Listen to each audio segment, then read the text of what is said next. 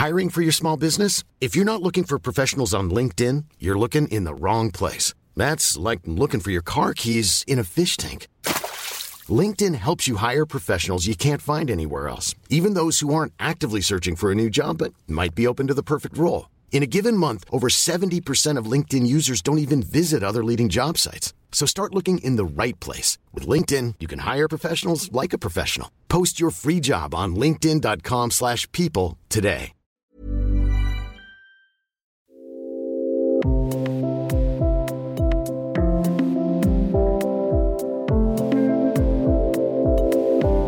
Durststrecken, Sinnkrisen, Entgrenzung und die Sehnsucht danach, sich selbst zu besiegen. Was haben Laufen und Yoga gemeinsam und worin unterscheiden sie sich? Herzlich willkommen zum Yoga Easy Podcast Besser Leben mit Yoga. Ich bin Christine Rübesamen und spreche heute mit Hajo Schumacher, ehemals bekannt als Achim Achilles, über sprechende Waden, Körpertempel und den Moment, an dem er entschied, nie wieder Marathon zu laufen. Also, willkommen Achim Achilles, darf ich das noch sagen? Bin ich nicht mehr. Bist du nicht mehr? Warum die Firma eigentlich nicht? verkauft. Ja. Also ich, weil ich das 15 Jahre lang gemacht habe und weil ich alles, ich weiß nicht, ob man, ob man das Stadium beim Yoga auch irgendwann erreicht, aber irgendwann ist alles gesagt, alles gedacht, alles gemacht, muss was Neues her. Aber du läufst noch. Wie bist du denn hierher gekommen heute Mit Mittag? dem Zu Rad. Fuß? Mit dem Rad, wie immer in Berlin. Wenn es nicht echt Katzen und Hunde regnet, dann immer Rad. Du läufst also noch? Du machst Bin jetzt ich nicht heute Morgen heimlich, schon. du machst nicht heimlich irgendwie seit Jahren schon äh, Pilates?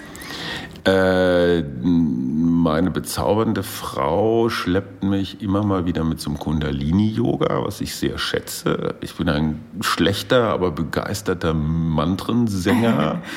ähm, mit meinen beiden Söhnen gehe ich relativ regelmäßig zum Kickboxen, was übrigens auch eine Form von Yoga ist. Die machen auch so Dinge, die wehtun und die man lange halten muss. So Und die dann inneren Frieden bringen. Äh, Unerwartet. ja, sehr unerwartet. In den Momenten, wo Nicht man gar nur, nicht wenn damit der rechnet. andere auf der Matte liegt, aber das führt uns jetzt erstmal Nee, nee, zu wir kämpfen, wir, wir kämpfen gar nicht. Mhm. Also das ist so alles so Anfängerkurs. Und da wirst du von einer Stunde Training wirst du über 40 Minuten lang mit irgendwelchen Übungen, Stretch, sonst wie Aufwärmübungen malträtiert, bevor du dann überhaupt mal in so eine Art Kampfsituation kommst. Ähm, und äh, was mache ich denn noch alles? Also das beides ist schon mal ganz schön gut. Jeden Morgen so ein Viertelstündchen meditieren vor mich hin. Und in der Kombination fängt es dann an, altersgerecht zu werden. Als ich nur gelaufen bin, war ich echt relativ viel krank, verletzt, verzogen. So ein Orthopäden, Osteopathenfall. Aber da gehen wir jetzt mal hin, äh, sozusagen aus der Vergangenheit in die tiefste, aus der Gegenwart in die tiefste Vergangenheit. dein erster Lauf, dein erstes High, was erinnerst du da noch davon? Äh, ganz schrecklich. Ähm, ich habe 25 Jahre lang Handball gespielt. Dann hat mir ein befreundeter Orthopäde gesagt, wann willst du dein erstes künstliches Hüft- oder Kniegelenk haben? Das hast du jetzt noch, so mit Mitte 30 hast du es noch ein bisschen in der Hand. Wenn du jetzt aufhörst mit diesem Quatsch, nämlich Handball zu spielen, dann können wir es noch zehn Jahre rauszögern. Wenn du diesen Quatsch weitermachst, dann... Äh, ja, dann wirst du noch vor der Rente, werden wir dann noch irgendwie die, Knochen auseinandernehmen und irgendwie ein bisschen Titan rein tun. Und da habe ich mir gesagt, okay, dann sind wir auch von Hamburg nach Berlin umgezogen. Ich bin tatsächlich noch die ersten Monate mit dem Zug nach Hamburg gefahren, um da mit meiner alten Handballtruppe noch weiter zu spielen. Hat sich aber als kein wochenendtaugliches Konzept mit Familie erwiesen. Und dann dachte ich mir, boah, nee, gar nichts machen. Hm, konntest du so jede Woche ein Pfund auf die Rippen, wenn man seinen Lebensstil so weiter behält. Und dann bin ich irgendwann angefangen zu laufen, was für Mannschaftssportler Höchststrafe ist. Ohne Ja, Ball alleine. laufen, alleine machst du eigentlich immer nur zur Bestrafung. Ne? So zehn Runden um die Halle, weil du zu spät gekommen bist oder so. ähm, und das gefiel mir gar nicht, bis ich dann irgendwann festgestellt habe, es hat viel, es hat viel Ruhe. Also das, was ich eigentlich gar nicht wollte, kam mir auf einmal entgegen. So Kein Geschrei, Vögel. kein, kein, kein äh, Publikum außer den Vögeln in den Bäumen. Wo bist du gelaufen? Was waren dann so? Hast du dir schon am Anfang Grunewald, gedacht, echt so wo, richtig wo ist es schön? Doof Grunewald. Doof Grunewald. Ja, wobei es gibt ja diese Seen, ne? Krumme Lanke, Schlachtensee und so. Und der Läufer ist ja auch ein schlichtes Wesen und so einmal um See, ne? See immer links, kannst du dich nicht verlaufen, kennst du die Strecke? kennst du so dann in Grunewald wahrscheinlich auch die Hunde, die alles, Hundekacke? Alles. Immer alles links lassen alles. und weiter. Neulich, echt ohne Quatsch, letztes Jahr, 2018, habe ich mich tatsächlich mal wieder verlaufen im Grunewald. Und zwar mit einem alten Bekannten, der sagt, ah, du kennst dich doch aus und lass uns mal. Und der war nach langer Zeit mal wieder laufen, der war nicht so richtig fit. Und ich hatte uns irgendwo in die finstersten, dunkelsten Ecken des Grunewalds geführt. Ich sagte, ähm, wenn die Sonne da steht, also dann habe ich so meine nicht vorhandenen Pfadfinderfähigkeiten ausgeprägt. eigentlich, ne, mhm. Sätze, die mit eigentlich anfangen, enden immer mit einer Lüge. Und ich musste dann auch noch meinen kleinen Sohn vom Schwimmen abholen. Der stand dann eine Stunde alleine vor der Halle und fror. Das war ein echtes Drama. Hat, zwingt aber auch dann wieder zur Demut. Ähm, dann läuft man wieder bewusster und überlegt sich, wo biege ich ab. Jetzt sind ja schon äh, ganz viele Schlüsselbegriffe gefallen in diesen ersten paar Minuten. Also der letzte war Demut. Ähm, vorher äh, hast du gesprochen schon von Meditation und von den Vögeln und dass man alleine unterwegs ist. Ähm, Nochmal ganz schlicht, äh, wann, äh, was hast du über Schuhe zum Beispiel gelernt? Wann war, wurden Schuhe wichtig? Total unwichtig. Total unwichtig. Ähm, das ist halt eine Männer, ich glaube, es ist echt eine Männergeschichte. Die wollen einfach also, Geld ausgeben, Männer, äh, meinst du? Äh, Frauen wollen für Schuhe überhaupt nie nee, Geld nee, ausgeben. Nee, das, das unterscheidet uns, das unterscheidet uns ja.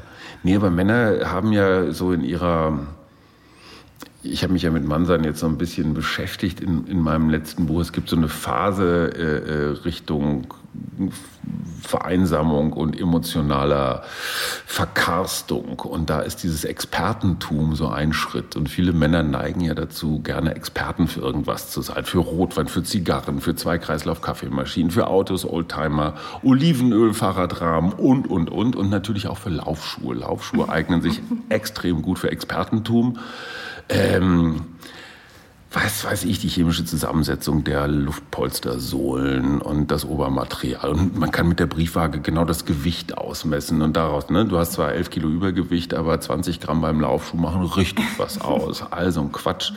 Irgendwann findest du ein paar Schuhe, die gefallen dir und die laufen und die funktionieren und gut ist. Mhm. Und ob da jetzt Nike, Adidas oder weiß der Geier was draufsteht, das war mal eine Weile wichtig. Nicht mehr. Du hattest nie so eine kleine, auch nicht mal ansatzweise Fetischismus-Schuhphase? Absolut, natürlich. ja klar, ich habe immer noch 15 Paar Laufschuhe zu Hause stehen, aber ähm, das letzte neue Paar vor drei Jahren, würde ich sagen. Mhm.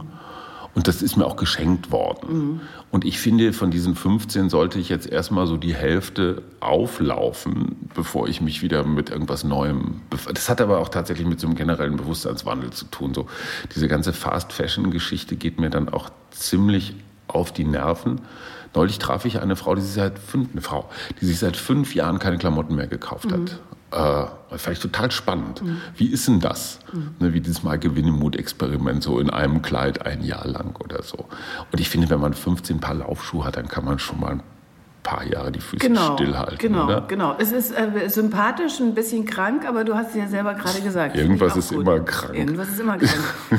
Wann hast du überhaupt äh, zum ersten Mal äh, darüber nachgedacht, dass es äh, interessant sein könnte, seinen Atem zu beobachten? Oder wann kam sowas wie Atemtechnik ins Spiel? Hm. Also die war, die Atemtechnik war immer im Spiel, aber ich habe es nicht gemerkt. Mhm. Ähm, es hat ja was sehr, Laufen hat ja was sehr Rhythmisches, mhm. zwangsläufig. Wenn jetzt nicht gerade doch selbst einen Berg hoch oder einen Berg runter kriegt es dann irgendwann mhm. auch was Rhythmisches. Muss es wahrscheinlich haben. Sollte es, weil wenn es das nicht kriegt, äh, dann hörst du irgendwann auf, dann bist du irgendwann unrund. Mhm.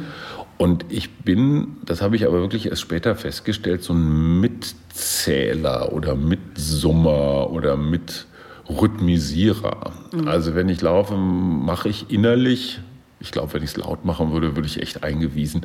Ähm, mach innerlich dann immer so, also äh, es ist ein bisschen doof nachzumachen, aber mhm. ich glaube, du weißt, was ich mhm. meine. Mhm. Ähm, und ich merke, dass das, es ist einerseits automatisiert, aber andererseits auch, es hat was Mantra-artiges. Es hat was Beruhigendes. Es ist so Lokomotive. Radfahren ist ja genau das Gleiche. Oder, oder zum Beispiel lange Schwimmen auch, ne? wenn du einen Armzug nach dem anderen machst und mich beruhigt es. Ja, so diese, dieses, dieses mechanische oder, oder sagen wir mal motorische, rhythmische. Ja, aber bewusst. Bewusst. Mh. Es das ist nicht so komplett automatisiert, mh. weil du guckst ja schon noch, wo du lang läufst und was so vor dir ist. Und du bist schon noch Teil eines, eines nicht ganz immer eindeutigen oder berechenbaren Umfeldes. Mhm.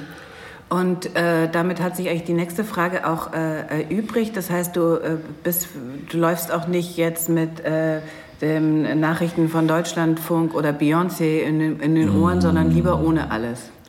Äh, das ist ein ganz guter Punkt. Die, das Bewusstwerden meines äh, Rhythmuses kam in dem Moment oder wurde in dem Moment eigentlich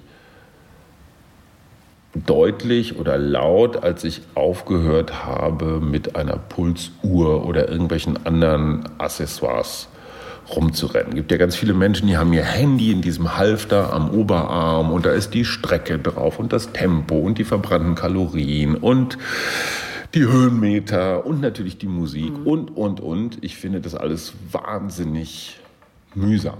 Woher kommt, es dieser, woher kommt es dieser Drang so zur Quantifizierung, dass man unbedingt verstehen will, was man da macht? Oder das ist so, das ist so für mich klingt fast so ein bisschen, als wollte man, als traut man äh, der, der, dem eigenen Laufen gar nicht, als wollte man das irgendwie aufwerten. Ähm, nee, das ist eine ganz einfache Geschichte, weil die allermeisten Menschen, das hatte ich ja auch bestimmt zehn Jahre laufen, um an irgendwelchen Wettbewerben teilzunehmen. Mhm. Das heißt, du läufst nicht einfach um zu laufen, sondern du läufst mit einem Ziel. Das heißt also, du willst, keine Ahnung, im schlimmsten Fall einen Marathon oder einen Halbmarathon mhm. oder zehn oder einfach nur drei Kilometer irgendwo an einem Wettbewerb teilnehmen, um so eine alberne Blechmedaille und so ein lumpiges Finisher-T-Shirt zu kriegen. Oh. Ich, ich habe den ganzen Schrank davon. Ich weiß, wo, ich weiß, wovon ich rede. Ich kann, ich kann über meine Sucht inzwischen offen sprechen. So, und dann denkst du dir, na ja, so in deiner Altersklasse, die schnellsten sind so und so, da kommst du nicht dran, die langsamsten sind so und so, mit denen willst du aber auch nicht gemeinsam ins Ziel eiern und dann sucht man sich so, da guckt man natürlich so Kollegen, Bekannte, irgendwelche Menschen aus dem, naja, das könnte man so hinkriegen. Dann hast du also eine Zielzeit und anhand dieser Zielzeit kannst du dir einen Trainingsplan zusammenstellen und das ist alles bis ins Allerkleinste ausgerechnet von Apps, von Laufsportmagazinen, von Trainern und so weiter. Das heißt, wenn ich einen Marathon in unter vier Stunden, drei Stunden 59 absolvieren will, dann kann ich dir genau sagen, wie mein Montags, Dienstags, Mittwochs, Donnerstags Training aussieht. Das heißt, zwölf Kilometer in dem und dem Tempo, babababam. Das heißt, ich laufe nicht mehr als Erlebnis, sondern ich absolviere ein Programm. Mhm. Das ist wie Malen nach Zahlen mhm. oder Kochen so sklavisch ja, nach ja. Anleitung. Mhm. Also sämtliche Kreativität, Spontanität ist weg. Mhm. Ähm, aber es gibt einem natürlich wahrscheinlich Sicherheit. So, das ist mhm. der Punkt, Sicherheit. Du guckst aber alle 30 Sekunden auf deine Uhr, ob die Sicherheit auch noch da ist. Das ist total krank. Mhm. Das machen aber ganz viele Menschen. Und alle die, die für einen Wettbewerb trainieren, die systematisch trainieren, glauben, das machen zu müssen. Ähm, so, sich davon zu befreien, und es gibt dir natürlich auch Zwang, mhm. weil das System ist ja, in drei Monaten ist Marathon, ich bin schlecht trainiert, also muss ich in den nächsten zwölf Wochen nochmal richtig, ne, oh, jetzt muss ich aber. Und das ist auch so ein, für mich auf jeden Fall ein Lerneffekt gewesen, ich muss, ist der bescheuertste Satzanfang, den es gibt, ich will. Mhm. Wenn ich laufen will, dann mache ich das gern. Mhm. Egal, ob es das drei oder 13 Kilometer sind. Aber wenn da so ein Muster hinter ist, dann ist das so ein Fortsetzen von, von Arbeit, mhm. von Pflicht, von irgendwas. habe ich keine Lust dazu, sondern ich muss halt. Das Jemand anders. Das verlagert dann äh, den Druck, der sowieso bei den meisten Leuten, äh, die nicht so faul wie wir beide sind, so. da ist einfach auch noch äh, so quasi äh, nach Feierabend aufs Hobby. Genau.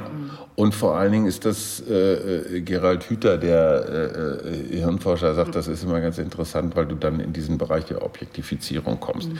Ich muss heißt jemand anders, eine Instanz, der Trainingsplan oder wer auch immer sagt, tu das. Mhm. Es ist keine freie Entscheidung, sondern ich bin, ich werde geschubst, mhm. ich, ich werde gelaufen.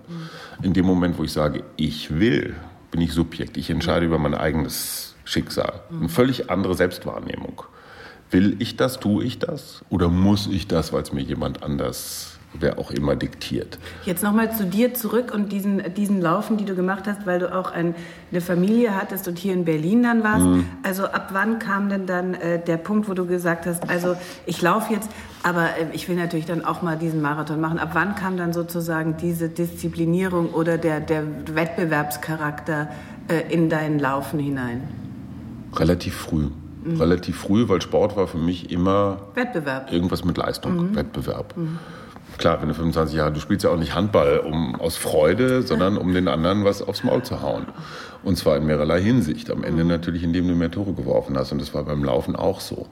Und äh, wenn du keine Ahnung von Laufen hast, sondern einfach erstmal so rumrennst, dann kauft man sich die klassische Fachliteratur und dann kommen die ganzen Laufpäpste und die sagen alle, friss weniger, hör auf zu trinken, äh, erfüll deine Trainingspläne und, und, und. Und du spielst ja dann Mm, diesen Archetypen des Athleten durch. In jedem Mann, Frauen vielleicht auch, kann ich so beurteilen, in jedem Mann schlummert ja diese Geschichte, eigentlich wäre ich Bundesliga-Spieler oder ja. Usain Bolt oder sonst mhm. irgendwie. Wenn nicht diese tückische Verletzung beim Probetraining damals mich zurückgeworfen hätte. Mhm. Aber jeder Mann ist fest davon überzeugt, dass in ihm eigentlich auch ein Sportstar mhm. schlummert. Mhm. Ähm, und dann kann man natürlich mit diesen Trainingsplänen, diesem ganzen Ernährungsquatsch, dem Material, den Schuhen und, und, und, den Pulsuhren. Du kannst 500 Euro für eine Pulsuhr ausgeben. Ähm, du kannst ganz viel Geld. Triathlon ist dann die Steigerung. Ne? Das mhm. Ganze noch mit Rad, mit Schwimmen, mit Neoprenanzug und eiweißreicher Kost und, und, und. Ähm, du kannst dieses Leitbild, diesen, diesen Archetypen des Topathleten nachspielen. Und du kannst auch jeden Mist damit rechtfertigen. Ne? Du kannst zu Hause sagen, nee, Papa hat jetzt keine Zeit, der muss trainieren trainieren, bis die Kinder dann irgendwann fragen, Mutti, Mutti, wer ist der stinkende Mann im Flur? Ne? Weil Papa schon morgens um fünf irgendwie rumrennt, also total gaga. Und dann irgendwann nach meinem fünften oder sechsten Marathon habe ich festgestellt, äh, so richtig Spaß macht das auch nicht. Mhm. Ich habe auch festgestellt, ich bin nirgendwo hingerannt, sondern ich bin eher weggerannt. Aber nochmal noch mal, noch mal kurz die, die, die, den Höhenflug äh, beim Marathon. Also, den gibt es nicht. Doch, da muss es Momente geben. Also zum Beispiel, was heißt das, ähm, über der aeroben Schwelle zu laufen? Also, oder wie, wie, wie, wie erträgt man die Schmerzen? Irgendwas muss einen darüber hinweg trösten oder Sagen wir mal so, wenn, du, wenn du einigermaßen ordentlich trainiert bist, dann ist es so bis Kilometer Pan 30, 32, 33 kein so ganz großes Problem. Ich sage mal, einen Halbmarathon kann man durchstehen, ohne viel zu leiden. Äh, und dann gibt es so eine natürliche Schwelle, die hat wahrscheinlich der liebe Gott oder die Evolution oder irgendwer beim Menschen mal so eingezogen. Äh, jetzt ist auch mal gut. Jetzt mhm. fängt es an, gesundheitsschädigend zu werden, mhm. was du da machst.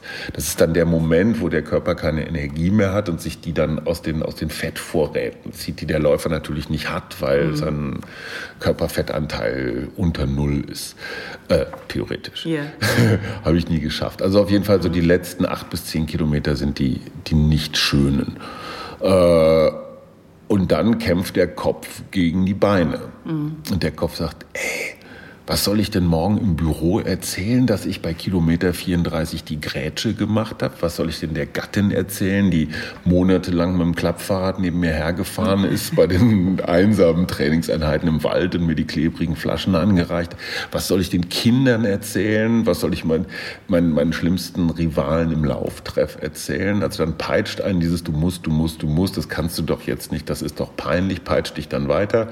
Beim Berlin-Marathon gibt es ja auch so wahnsinnig viele verrückte Zuschauer, die sich bei jedem Wetter an die Strecke stellen und selbst den letzten untalentierten Menschen noch zujubeln. Das Weniger hilft auch ein bisschen. die Dänen, die zujubeln, offensichtlich. Der Däne, der Däne ist nochmal eine Sonder, ein Sonderfall. Der Däne ist aber auch besser trainiert. Ich weiß nicht warum. Mhm. Ähm, so, und dann die letzten zwei, drei Kilometer, dann geht es von alleine, weil dann äh, denkst du, jetzt kannst du auch nicht mehr mhm. aufgeben. Ähm, ja, und es ist schon, es ist schon auch so, ich, ich, ich finde das ja sehr deutsch. Ne? Und, und, und unsere Väter oder Großväter äh, haben sich halt nach Stalingrad gequält mhm. und, und, und wir jetzt halt ins Marathonziel. Mhm. Es ist genauso unsinnig. Das also, eine wie das andere. Das, das zweite ist halt ein bisschen, geht nur auf eigene, auf die eigenen Knochen. Mhm. Ähm, Nochmal noch mal zu diesen brennenden Schmerzen im Oberschenkel. Ja? ja. Ähm, das fasziniert dich, das, oder? Das fasziniert mich, weil ähm, wir kennen aus äh, im Ashtanga-Yoga natürlich auch äh, in jeder Yoga-Tradition, also ich kenne es persönlich aus dem Ashtanga-Yoga, natürlich auch so dieses Spiel mit der Schmerzgrenze genau. und zitternde Muskeln ja, und genau. dann auch so eine Feier des Willens und so. Ähm, das, sind, das, ist, das ist relativ ähnlich, aber... Ähm, das ist vielleicht länger beim Marathon. Beim Marathon ist es eben, glaube ich, länger. Äh, äh, mal ganz schlicht, was macht man dann danach, nach so einem Marathon? Also wie, wie kriegt man diesen Muskeltonus oder diese Übersäuerung? Es gibt ja immer so verschiedene... Ver Erklärversuche dafür. Was, was hast du dann nach so einem Marathon gemacht? Verschieden. Verschieden. Mhm. Zuerst mal trinkst du. Mhm. Es gibt ja immer dieses alkoholfreie Weizenbier. Das hilft mhm. in der Tat ganz gut, weil da so alle möglichen so Schwebpartikel drin sind, die mhm. auch mal den Muskeln gut tun. Äh, Essen geht interessanterweise bei mir jedenfalls gar nicht gut, mhm. weil der Magen seine Tätigkeit komplett eingestellt hat. Sämtliche Energie ist irgendwo in den Beinen. Ähm, ganz wichtig ist dann bloß nicht hinsetzen, Aha. weil wenn du einmal in dieser gebeugten Beinstellung, du kommst ja nie wieder raus. Das ist so Freeze. Okay. Dann brauchst du echt zwei Menschen, die dich hochziehen, um, um wieder... Ähm, um wieder nach oben zu kommen. Schlimmer fand ich eigentlich den Tag danach. Mhm. Treppen steigen, mhm. rückwärts, weil mhm. vorwärts geht nicht. Ich, mhm. ich habe oh die Beine nicht hochgekriegt. Ja. So runterfallen lassen ging. Mhm. Das führt dann zum Beispiel auch ich sage es mal vorsichtig, beim Besuch von sanitären Anlagen, die gelegentlich auch mit Hinsetzen ja. zu tun haben. In ordentlichen Haushalten setzt man sich ja hin. Äh, auch schwierig. Also das Klo, du, du freust dich immer, wenn, wenn du möglichst lange dann nicht hin musst. Ähm, aber dann hast du dieses Finisher-Shirt an. Anfänger haben auch noch die Medaille um und gehen dann am nächsten Tag zur Arbeit. Und dann sagen die Kollegen, ach, ist ja toll. In Wirklichkeit denken sie, der Vollidiot, was macht der da für einen Scheiß? Hat der sonst nichts zu tun? Ähm, ach, deswegen hat er sich so oft krank gemeldet die letzten Monate. Äh, aber dieser Triumph, des Willens, ich habe es geschafft. Äh, wie gesagt, kennst du ja offenbar mhm. auch aus dem Yoga. Das entschädigt dann für vieles. Mhm. Aber das Interessante ist, dein Körper will dir ja was sagen. Genau. Und der will dir ziemlich klar sagen, hey, du hast es übertrieben. Mhm. Bisschen wehtun ist okay, aber wenn du zwei, drei Tage danach immer noch gebeugt, gebückt oder die Treppen nicht hochkommst, irgendwas, irgendwas ist da schief gelaufen. Und äh, das war der Moment, wo mir mein Körper das ganz besonders gesagt Ich weiß noch, ich lag auf dem Rasen vom Kanzleramt, also zwischen Reichstag und Kanzleramt und hatte mir auch so, ich glaube, zwei halbe Liter von diesem alkoholfreien Weizen reingekippt und habe die wirklich, ohne dass sie den Magen überhaupt berührt haben, direkt wieder ausgereiert. In so einem großen Strahl. Ich weiß, es ist ekelhaft. Und, und die Jungs vom Roten Kreuz in den roten Anzügen, die kamen schon wie diese Geier bei Walt Disney, kamen die schon so an und sagten, juhu, ein Opfer, ein Opfer, den können wir in eine Silberdecke einwickeln. Und äh, in, ins Sanitätsauto schleppen. Und ich habe gesagt, haut ab. es ist unfassbar peinlich, wenn man dann auf einmal von so Sanitätern ja. weggetragen wird.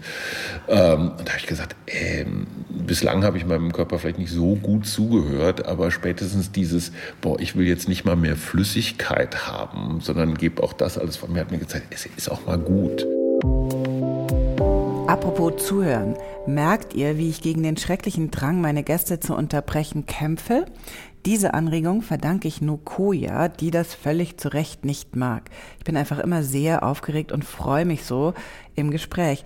Wir freuen uns übrigens über jede Art von Feedback, um unseren Podcast noch besser zu machen. Und damit es sich für dich auch lohnt, bekommst du von uns einen Gratis-Monat Online-Yoga bei Yoga Easy geschenkt, wenn wir deine Bewertung in einer unserer Folgen vorlesen. Also hinterlass uns eine Rezension oder schick uns eine E-Mail an support at yogaeasy.de. Dann schreiben dir die Kollegen den Monat direkt in deinem Nutzerkonto gut. Ich bin über 1,90 groß. Ich habe mein Gewicht nie signifikant unter paar 80 Kilo gekriegt. Also der Kenianer ist 1,60 groß und wiegt 50 Kilo. Ja, und der rennt das halt in zwei Stunden. Ich bin doppelt so groß und doppelt so schwer und das ist einfach nicht mein Sport. Mhm. Das ist so ein Mythos-Marathon, schön das mal gemacht zu mhm. haben, aber es ist total sinnlos für mhm. mich. Es gibt Menschen, es ist. Aber nach dem, wievielten, äh, nach dem wievielten Marathon kam dieser Moment? Ich würde sagen, nach dem fünften oder sechsten. Dann bin ich noch ein paar Halbmarathons gelaufen. Dann bin ich noch was ganz Schlimmes, eine Marathonstaffel gelaufen. Das heißt, fünf Leute teilen sich die 40 Kilometer. Das kann, geht ja gar nicht, ist ja Betrug. Mhm. Ähm, habe dann noch eine ganze Weile mich beim Triathlon vergnügt, was ich für deutlich gesünder halte, weil diese mhm. drei, diese drei Sachen, mhm. Ähm, wo ich auch nie mehr gelaufen bin als maximal ein Halbmarathon, also bei der langen Distanz. Aber du sitzt halt viel auf dem Rad, was viel, viel gelenkschonender ist und das Schwimmtraining ist sowieso viel besser. Äh, aber das habe ich jetzt auch alles eingestellt. Ich habe es wirklich mhm. Pulsuhr weg und nur noch mhm. Freude. Mhm. Nochmal, nochmal kurz zu dem Schmerz. Also Schmerz wird ja äh, heute zunehmend eigentlich so als subjektives Schmerzempfinden mhm. interpretiert. Also vielen Leuten, die Schmerz empfinden, die stempelt man irgendwie als Schmerzpatienten ab, man weiß es nicht so genau. Ähm, äh, klingt dann oft so, als ist das alles nur Einbildung. Ähm, was würdest du zum Thema Schmerz, was hast du darüber gelernt? Ähm, also erstens mal habe ich eines gelernt, es gibt nicht den Schmerz. Du empfindest es anders als ich. Jeder hat sein, sein individuelles Schmerzempfinden.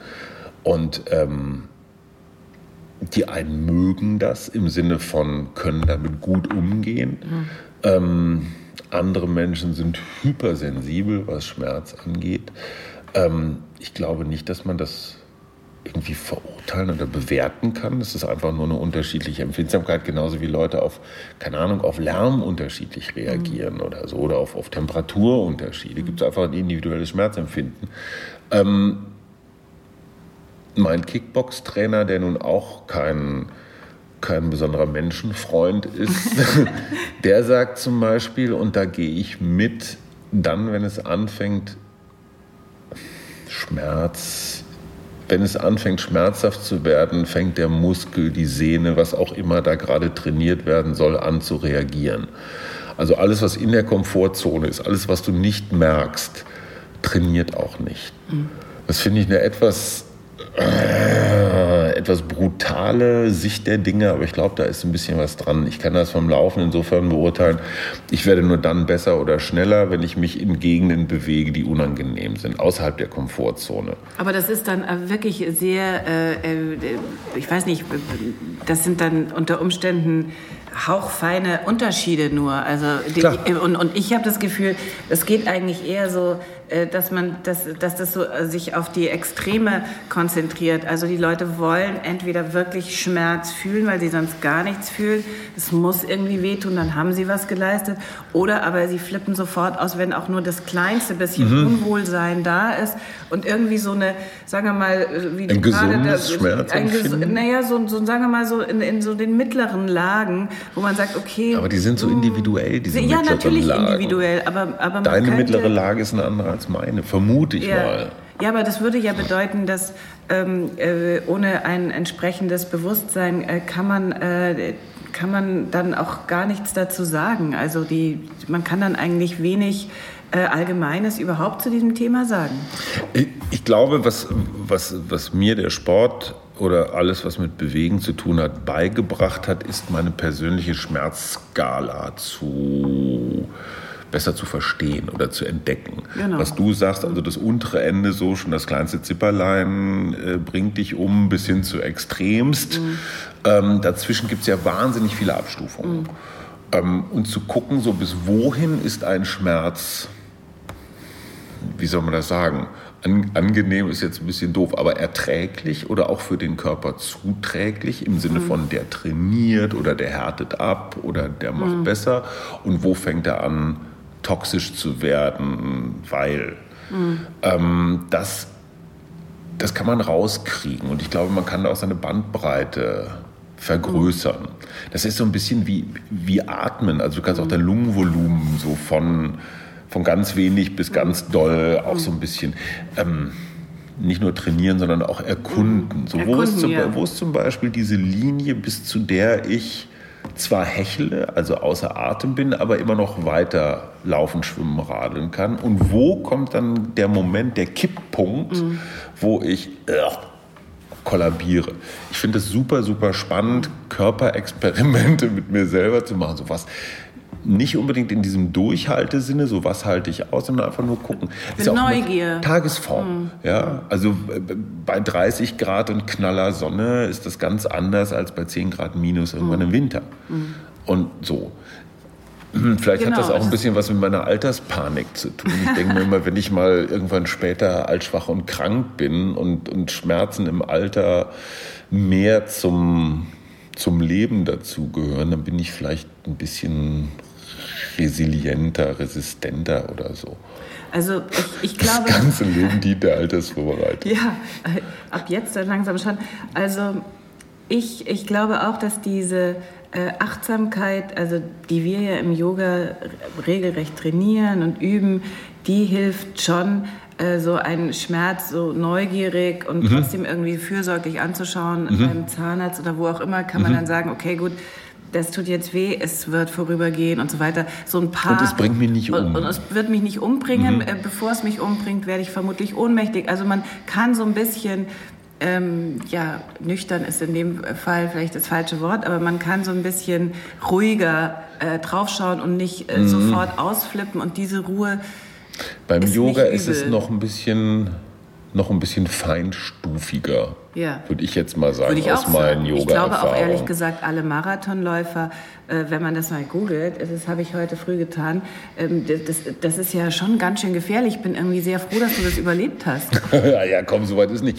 Aber was ich, ich glaube, das war hier sogar in Berlin mal eine Studie, ähm, wie viele Marathonläufer mit Schmerzmitteln an den hm. Start gehen. Wir reden schon nicht vom Training, Start, sondern ja in den Lauf, in den mhm. Wettbewerb reingehen. Mhm. Das heißt, die hauen sich die Painkiller vorher oder unterwegs. Mhm. Wahrscheinlich haben sie irgendwo im Strumpf dann noch ein paar Ibuprofen äh, äh, als, als Notration.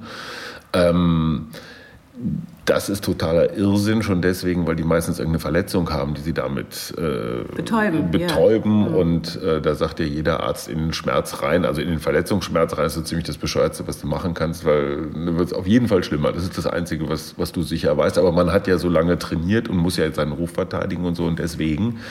Das heißt aber, viele Marathonläufer gehen dem Schmerz aus dem Weg, mhm. wenn sie sich gleichzeitig irgendwelche Schmerzmittel reinpfeifen. Und ihr beim Yoga geht ja bewusst zum Beispiel da rein. Ne? Ihr rein, guckt genau. ja dann auch und so, ach komm, jetzt noch ein Millimeter mehr. Ne? Und dieses Austesten von Grenzen, ich finde, das, das, hat ja ein bisschen was SM-artiges. Ne? Mhm. Also kann ich, ja.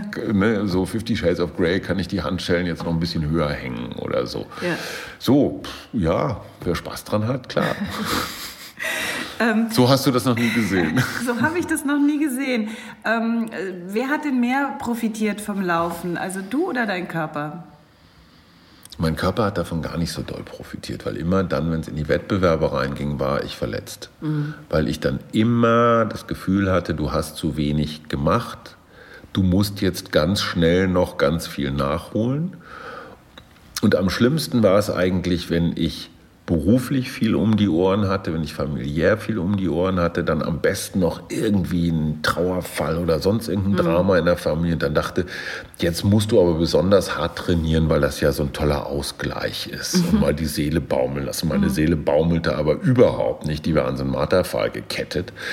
Ähm, und dann passiert das, was bei mir ein Klassiker ist, zu wenig Regeneration. Mhm. Und anstatt eine Stunde länger zu schlafen, was mir, was mein Körper eigentlich gebraucht hätte, dann erst recht um halb sechs morgens aufzustehen, um noch eine Stunde um Block zu rennen, äh, um dann auch aller Welt vorzuführen, mhm. so demonstratives Trainieren. Ne? Guck mhm. mal, was ich für ein Harter bin, auch so, eine, mhm. so ein Männlichkeitsschwachsinn. Ähm, also immer dann, wenn es in die Wettbewerbe reinging, war ich krank. Ob das der untere Rücken war, ob das das Knie war, ob das Immunsystem reagiert bei mir sofort mit so mhm. leichten Erkältungen. Also wenn du bei, bei, bei tollstem Sommerwetter auf einmal so leichte Erkältungen kriegst, die nicht mehr weggehen. Dann weißt du genau, was die Uhr geschlagen hat. Du weißt genau, Alter, jetzt lass mal den Scheiß. Du bist jetzt hier im, im roten Bereich. Mach mal zwei Wochen einfach nur Füße hoch und schlaf mal wieder aus. Das würde, mein, das würde meinem Körper gut tun. Ja, Idiot wie ich bin, sage ich, ach komm, Ne, Qualität kommt von Qual und jetzt nochmal richtig mit dem Hammer auf den Daumen und nur was weh tut, ist richtig gut. Wenn deine Knie reden könnten, ähm, hätten, würden die, fänden die dich sympathisch?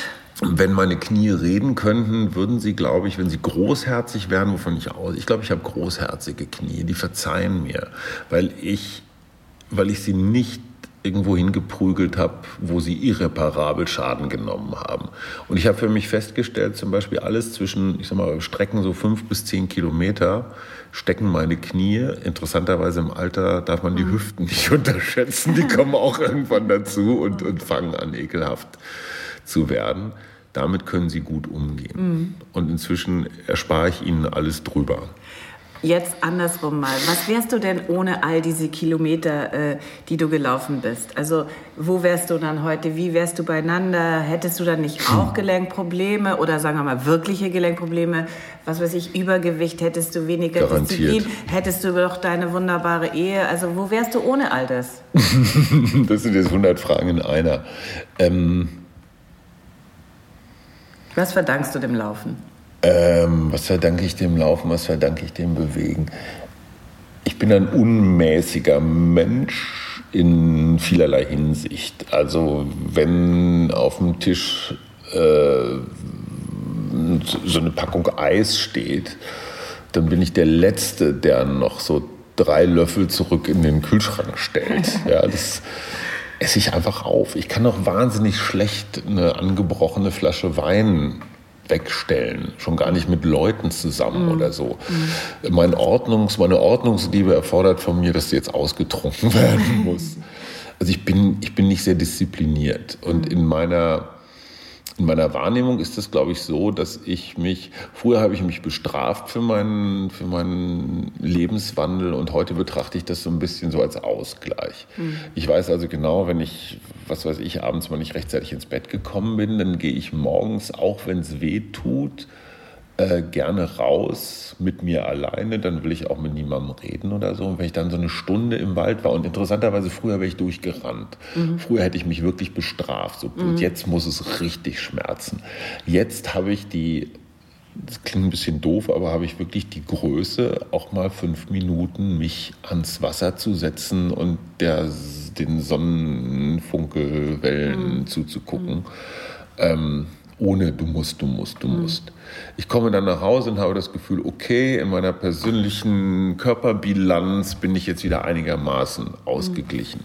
Wenn ich nur Sport treiben würde und dann auch so, noch so ein veganer Superasket wäre, ich glaube, dann wäre ich unleidig und wenn ich mich nie bewegt hätte, dann würde ich wahrscheinlich nicht mehr leben.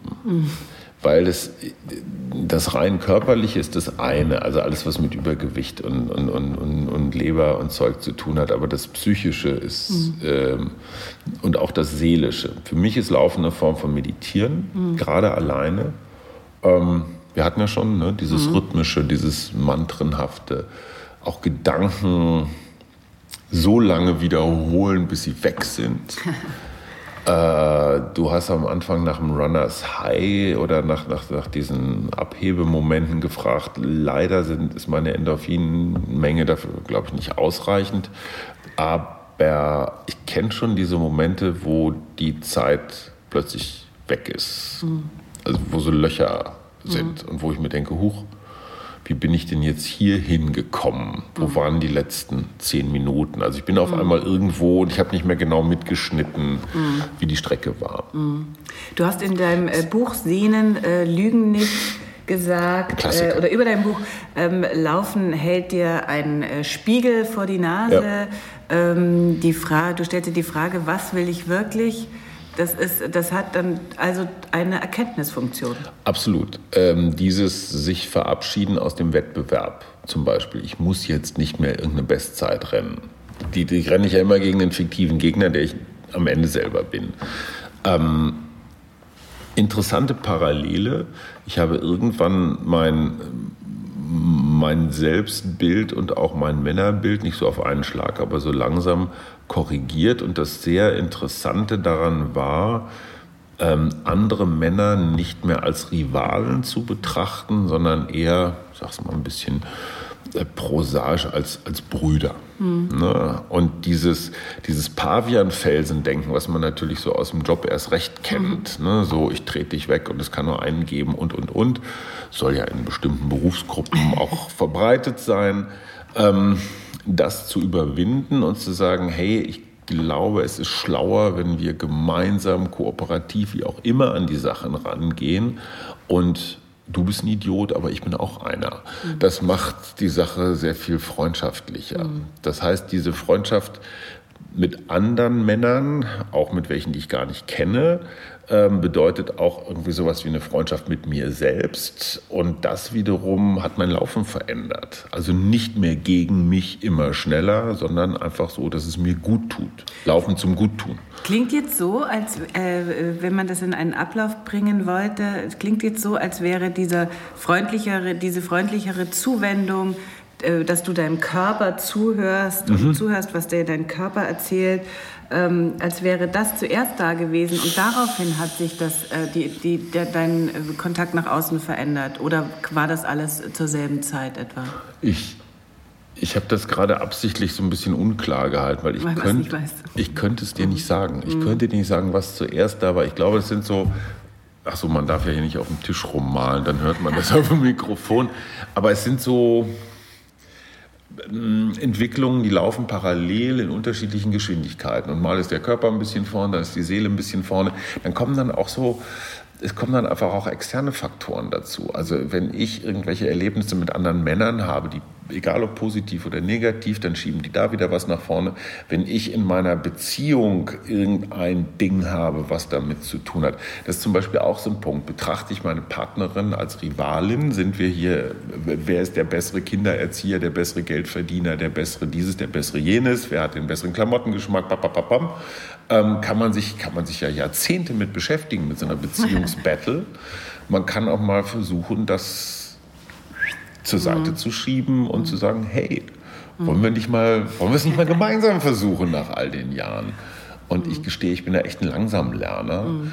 Und Körper, Geist und Seele haben sich da parallel entwickelt. Man kann nicht sagen, der eine hat angefangen. Die drei, ja, es sind so drei, ne? Also das heißt, äh, du hast, äh, du bist eigentlich permanent im Dialog äh, mit deinem Körper, genauso wie mit den Menschen um dich herum. Und wenn da irgendwas unerledigt bleibt, kannst du das vielleicht auf der anderen Ebene besprechen oder irgendwie bringst du ein bisschen Bewegung rein. So wäre es doch optimal. Das ist eher früher gewesen. Ich mhm. glaube, ich würde jetzt eher dafür plädieren, es jetzt sofort zu besprechen und nicht auf einer anderen Ebene zu besprechen. Mhm. Also wenn ich ich sag mal, ein Beziehungsproblem habe, dann hätte ich das früher beim Laufen ausgetobt. So, so Wut, Wutlaufen oder Frustlaufen ja. oder so. Ich glaube, das würde ich jetzt trennen. Ich würde erst das Beziehungsproblem lösen oder mhm. zumindest entschärfen mhm. und dann auch mit weniger Absicht in den Sport reingehen. Mhm. Also Genau, davon sprachst du ja vorhin auch, als du so noch gesagt hast, vielleicht so davonlaufen. Mhm. Nochmal ganz kurz zu der Rolle, die der Körper in unserer Kultur einnimmt. Also er ist ja sowohl äh, ist auf der einen Seite heilig, also fast wie autonom, und auf der anderen Seite eigentlich so ein Werkzeug, also ein Funktionsträger, den mhm. wir optimieren mhm. wollen. Mhm. Was läuft da schief? Was ist da falsch? Puh. Naja, ich sehe es. Oder ist es gut? Mmh. Also die, die Tantra-Tradition betrachtet den Körper so im Wesentlichen als, als Tempel. Ähm, das finde ich gar nicht so schlecht. Ähm, ich bin allerdings ein ziemlich lausiger Tempel. Äh, Aufpasser. Tempeldiener. Ähm, Tempeldiener, genau. Ähm, aber, aber die Wahrnehmung finde ich schon mal gut. Dieses rein, dieses rein Werkzeugliche halte ich für einen ganz, ganz großen Fehler. Das ist halt das übliche so, ähm, naja, dieses, dieses mechanische Denken, ne, das kann man ja alles reparieren und wenn du was nicht tut, dann machst du es halt neu oder der Arzt kümmert sich drum oder sowas. Ähm, wo habe ich denn das neulich gelesen? Eine, genau, Siri äh, Siri Husted, die, die, äh, die Frau, Frau von, Paul, von Paul Auster, die hat ein sehr schlaues Interview gegeben, was ich gelesen habe. Die sagte, ähm, wie wäre es denn, wenn wir den Kopf und das Gehirn als Teil des Körpers betrachten und den Körper als Teil des Gehirns? Das heißt, wir denken auch mit der Wade, beziehungsweise da sind Rückkopplungseffekte, von denen wir gar nichts wissen, weil wir den Körper immer so betrachten, wie gerade die die aktuelle, der aktuelle Stand der Wissenschaft ist. Mhm. Also früher, als die Leute so Zahnräder ganz toll fanden, so Leonardo da Vinci, war der ganze Körper bestand aus Zahnrädern. Ja, dann irgendwann kam die Dampfmaschine, war der Körper, so war Herz und Lunge, waren so die Dampfmaschine. Und heute denken wir in Netzwerken, neuronal oder sonst mhm. irgendwie digital. Und jetzt ist der ganze Körper Netzwerk. Mhm der Körper ist vielleicht was ganz anderes. Mhm. Und wenn man sich die, ja doch, ich verstehe davon gar nichts, finde es aber sehr faszinierend, diese Ergebnisse von, von den ganzen Epigenetikern oder sowas angucken, dass Zellen zum Beispiel Traumata speichern. Das heißt, dass Erinnerungen, von denen wir jetzt erstmal denken, die sind im Kopf irgendwo, in so einem Arbeitsspeicher, mhm. die sind tatsächlich in Zellen, vielleicht mhm. sogar in allen Zellen. Vielleicht mhm. ist in deinem Fußnagel die Erinnerung, mhm deiner Urgroßeltern an irgendwelche Kriegserlebnisse oder mhm. sowas. Das sind Vorstellungen, die passen gerade in unserem unser, unser technisches mhm. Verständnis gerade nicht so rein. Kann aber gut sein, dass es so ist. Mhm. Ähm, und ich finde das hoch faszinierend. Deswegen ist diese Trennung Körper, Geist, Seele, das ist halt so gerade unser Stand. Mhm. Das muss aber nicht eigentlich, so stimmen. Ja, eigentlich ist, es auch, eigentlich ist es doch auch schon vorbei. Also äh, früher hat man es ja. ja. noch viel mehr als Dualismus genau. begriffen und im Grunde ist das ja schon verabschiedet. Ich, äh, ich frage mich nur, warum der Körper auf der einen Seite äh, so äh, heilig ähm, Tempel oder nicht, aber so, so, so heilig und so auf, wahnsinnig aufgewertet wird, dass wir zum Beispiel äh, dann mit dem Alter solche Probleme kriegen. Und ähm, warum auf der, äh, gleichzeitig so aufgewertet wird und dann aber eben auch ähm, im Grunde so äh, degradiert, dass man ihn, ähm, dass man ihn nicht in Ruhe lässt. It's a fucking business. Ich It's meine, a fucking business. It's a market. Absolutely. Und natürlich folgt auch der Körperkult einer brutalen kapitalistischen Logik, so wie alles. Ich weiß, es klingt jetzt irgendwie sehr Sarah Wagenknechthaft, aber am Ende stimmt's ja. Ähm, wenn zum Beispiel, du hast ja darüber viel Witze gemacht, deswegen ähm, greife ich das jetzt auf. Also wenn du die diversen Wadentattoos, wenn wir das jetzt mal nehmen als äh, Symptom dafür, dass die Leute sich mit ihrem Körper äh, wie, wie äh, in einem Tempel einrichten und darüber hinaus jedes äh, politische Engagement äh, verabschieden, das kann ja nicht so Sinn der Sache sein. Ich kann meinen Körper als, äh, als Tempel tätowieren und trotzdem politisch aktiv sein. Das eine mhm. schließt das andere nicht aus. Mhm. Ähm, hm. Tja, das ist. Das, ich, ich, ich, ich kann ja immer so schwer für andere sprechen. Ich stelle einfach nur fest, gerade auch in, in Zeiten der, der Instagrammabilität des ganzen Lebens, ähm, das, was die modernen Medien unseren Kindern beibringen, sind Äußerlichkeiten. Mhm. Und Äußerlichkeiten sind einmal Körper an sich, ne, Sixpack, und das, was drüber ist, also Klamotten. Ähm, und das sind Sachen, mit denen lässt sich einfach unfassbar viel Geld verdienen und es lässt sich unfassbar einfach transportieren, das Abbild von etwas. Um dir eine, keine Ahnung, philosophische Theorie nahezubringen, mhm. brauche ich relativ viel Aufwand, mhm. um dir über digitale Medien ein Bild zuzuspielen. Wir leben einfach in einer komplett bebilderten Welt. Ich weiß nicht, ob es hier hinpasst, ich glaube schon. Ähm, Vanessa, mhm. das Mädchen aus Berlin, das seit über zwei Monaten verschwunden ist. Mhm das Fahndungsfoto von diesem Mädchen war dermaßen mit, mit Fotobearbeitungstechniken geschoppt, mhm. geschönt, ähm, dass man das wahre Mädchen mit diesem Fahndungsfoto überhaupt nicht hätte erkennen können. Mhm. Also da, da, da, war alles, mhm. da war alles anders. Die Augen, die Nase, der Mund, der mhm. Haaransatz, alles war anders.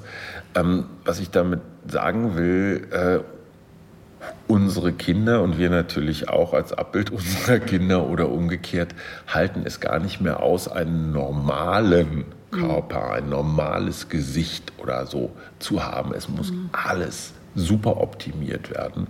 Und das ist ein gegenseitiger Druck, den natürlich die Vorbilder aus den Superstar-Shows und die Rapper und, und, und, und die Sportler so transportieren und ähm, diesen Druck erzeugen. Wir müssen alle so aussehen, sich davon frei zu machen, mhm.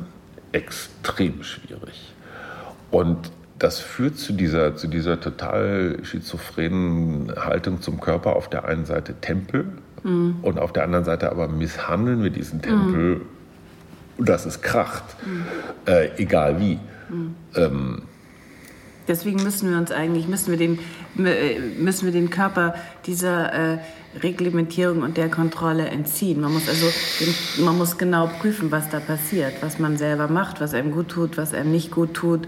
Aber und das erfordert natürlich wahnsinnige Kochonis, zu sagen, das hier tut mir gut, auch wenn ihr alle anderen findet, dass es mir nicht gut tut. Mhm. Und, und, ich meine, ich habe es ja beim Laufen mitgekriegt, dieser. Gruppendruck. Du musst, du musst, du musst, du musst für dein Alter die und die Geschwindigkeit, das Tempo, das Gewicht. Ähm, Marathon ist die Magersucht des Mannes, hat mal ein, ein schlauer Typ mhm. gesagt. Ne?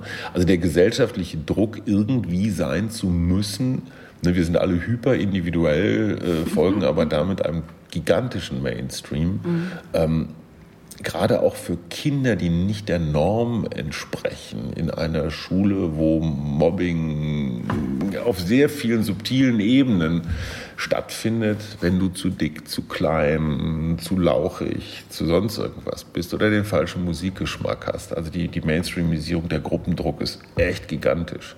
Da zu sagen, was du ja völlig zu Recht meinst, ähm, das ist mein Weg, das tut mir gut, unfassbar schwierig. Mhm. Ich freue mich deswegen immer, wenn irgendwelche, wenn irgendwelche Stars äh, äh, geboren werden, die sich diesem ganzen Druck verweigern was natürlich dann wieder eine neue Form von Mainstream ist. Ne? Sagt der Druckverweigerer. So sagt sich immer so leicht, der Vielfalt zuliebe und sonst wäre es so langweilig, aber äh, das sind einfach die Gründe. Letzter Punkt. Laufen und Schreiben. In beiden Disziplinen, die du beide beherrschst, gibt es Durststrecken, es gibt Sinnkrisen, vermutlich gibt es Entgrenzung. Also Laufen als Therapie, Schreiben als Therapie, was sind da deine Erfahrungen? Ähm, in der Tat wollte ich mal ein Buch schreiben. Der Arbeitstitel lautete Die Lauftherapie. Die These war immer, wenn es mir schlecht geht, gehe ich rauslaufen und hinterher geht es mir besser. Die These stimmt aber gar nicht, habe ich dann irgendwann festgestellt. Ähm, uh, nicht alles, was nicht alles, was irgendwie parallel läuft, hat auch welche. Mhm. Ähm, Laufen ist ein Mechanik. Für Laufen brauchst du kein Gehirn. Mhm. Also Laufen ist schon auch ein Sport für Gehirntote. Das ist mhm. schlimmer als noch Schwimmen. Also mhm. wenn du so in der, im Schwimmbad immer hin und her. Mein kleiner Sohn hat mal so Leistungsschwimmen betrieben, so vier, fünf Mal die Woche, so drei, vier Kilometer pro Training. Immer auf und ab. Mhm. Dafür brauchst du kein Gehirn. Das ist total maschinell. Und das ist der mhm. Unterschied für Schreiben. Gut, gibt es Kollegen, die brauchen auch ja. keins, aber äh, Texte werden besser, wenn ein bisschen Gehirn mit dabei ist. Ähm, äh, der alte Murakami, der hat ja ein ganz wunderbares Buch geschrieben, wovon ich rede, wenn ich vom Laufen Genau, wovon rede, ich rede, wenn ich vom Laufen spreche oder so, ja. Ähm, Haruki Murakami. Genau, der, der, der das so ganz militärisch betreibt. Der läuft sechsmal die Woche zehn Kilometer, genau zehn äh, auch so manisch, ne? wenn dann auf der Position 9,97 steht, dann, dann, dann läufst du noch einmal um Block. Ja, brauchst ja gar nicht um Block, da brauchst du ja nur bis zum nächsten Mülleimer. Ähm, und, und, und das hilft mir, und da bin ich sehr bei Murakami, äh, einen Tag zu strukturieren. Gerade wenn ich ein Buch schreibe, dann brauche ich einen, dann brauche ich wirklich einen Stundenplan. Mhm. Und Laufen ist dann so wie Schreiben Teil dieses Stundenplans. Und das darf dann auch gerne so nicht ganz minutengenau sein, aber doch schon so seine klaren Blöcke haben. Ähm, und ich glaube, das ist eher was, was sich ergänzt. Du kriegst mehr Sauerstoff in deinen Körper, wenn du läufst, ganz praktisch. Ja, damit ist dein Hirn und dein ganzes, es ist so ein bisschen so wie durchspülen, durchlüften oder sowas. Und du kannst dann komm länger ich, besser sitzen. Komme ich beim Laufen auf neue Gedanken? Nicht zwingend. Ich komme beim Duschen auch auf neue Gedanken oder beim, mhm. keine Ahnung, Autofahren oder Rad, Radfahren. Mhm. Bei Ikea komme ich immer, habe ich immer so, immer so Hassanfälle. Ich, ich finde bei mich, Ikea ähm, in der Gartenmöbelabteilung da, doch, ich finde da, da passiert was Krasses. Was genau? Du machst mir Angst. Nein, es geht nicht um mich hier. Also. okay, nee, das, das ist was ganz was Schlimmes. Ikea, McDonalds und all diese anderen H&M und solche Einrichtungen. Manchmal, manchmal lässt es sich nicht vermeiden, da rein zu, da rein, ne? ich brauche nur Teelichter. Ähm, und in dem Moment, wo ich die Schwelle überschreite, hasse ich mich schon. Das ist wie Plastiktüten kaufen oder sich geben lassen, hasse ich mich auch für. Als Läufer ähm, hast du dann aber den Vorteil bei Ikea, du kommst schneller äh, und auch an den anderen vorbei. Okay, äh, ja. Ausgang. Ja, aber da sind noch mehr Läufer bei Ikea. Das, sind, das nur Profis. Gut, also wir, wir gleiten, wir leiten wir, gerade. Sauerstoff, Sauerstoffzufuhr äh, besser sitzen können. Ja. Im Yoga ist es so, dass wir ähm, Asanas üben, damit wir danach eigentlich besser in der Meditation sitzen können. Mhm. Und so könnte man es vielleicht Rücken. fürs Schreiben auch sagen. Ja. Also wenn du, wenn du schon äh, dir diesen harten Beruf ausgesucht hast zu schreiben, das ist wirklich kein Vergnügen dann solltest du vorher ähm, laufen und dich bewegen, damit du dann auch so am Schreibtisch bleiben ganz, kannst. Ganz, ganz simpel. Glaube ich auch. Mhm. Und, und ich, würde, ich würde das Laufen jetzt nicht so, so überhöhen zu so einer Gottesdienstähnlichen tätig. Man das ist aber nur das, deine biografische Phase man gerade. Kann, man kann das machen. Man kann das machen. Ja. Also das Laufen hat genau so viel Bedeutung, wie ich ihm zumesse. Hm. Das Laufen an sich ist neutral. Und wenn es für mich Gottesdienst ist, Halleluja, schön ist es Gottesdienst. Wenn es für mich einfach nur Sauerstoffdusche ist, ist es das. Und für mich ist es mal das und mal das. Für mich ist das so ein Multifunktionsding. Letzte Frage. Das war es früher nicht. Letzte Frage und die wichtigste vielleicht. Welche Rolle spielt das Ziel? Äh, so der Weg ist das Ziel. Ja, so in die Richtung. Das hat kein, das hat echt kein Ziel. Also vor allen Dingen, weil du seitdem ich nicht mehr mit irgendwelchen technischen Gerätschaften, mit irgendwelchen Messgeräten laufe, gibt es kein Ziel. Doch, doch, doch, doch, jetzt, jetzt, werde ich, jetzt will ich nicht, äh, will ich nicht flunkern. es hilft mir total, und da ist das alte, da ist das alte Denken schon noch präsent, es hilft mir total, wenn ich einmal im Jahr einen Wettkampf habe, vor dem ich Angst habe der zwingt mich innerlich dazu, so beweg dich, du faules Schwein. Also in diesem, in diesem Dialog mit diesem inneren Schweinehund, der ja immer ich selber bin, das ist ja niemand mhm. anders, hilft mir die Panik vor Wettkämpfen. Ähm, und letztes Jahr hatte ich kein Ziel. Und da war ich ein bisschen, ein bisschen gemächlich. Und es tut mir gut, dieses Jahr wieder ein Ziel zu haben. Und wir enden mit einem Zitat des bekannten Marathonläufers Marlon Brando. Nur wer seinen eigenen Weg geht, kann von niemandem überholt werden. In Hajo Schumachers neuem Buch Männerspagat geht es um Veränderung und zwar Veränderung der Männerrolle. Ist natürlich nicht nur für Männer hochinteressant. Du kannst mit Timo Wahl Yoga für Läufer üben, mit Patrick Broom Yoga für Sportler, mit Ronald Steiner Yoga für Hamstrings, gesunde Knöchel und Sprunggelenke und zwar bei Yoga Easy, dem größten Yoga-Portal Europas mit über 600 Videos. Geh auf yogaeasy.de slash Podcast-Gutschein und teste uns zwei Wochen gratis. Ich freue mich über deinen Kommentar zu dieser Folge. Vergiss nicht, den Podcast zu abonnieren bei Stitcher, Soundcloud, iTunes oder Spotify.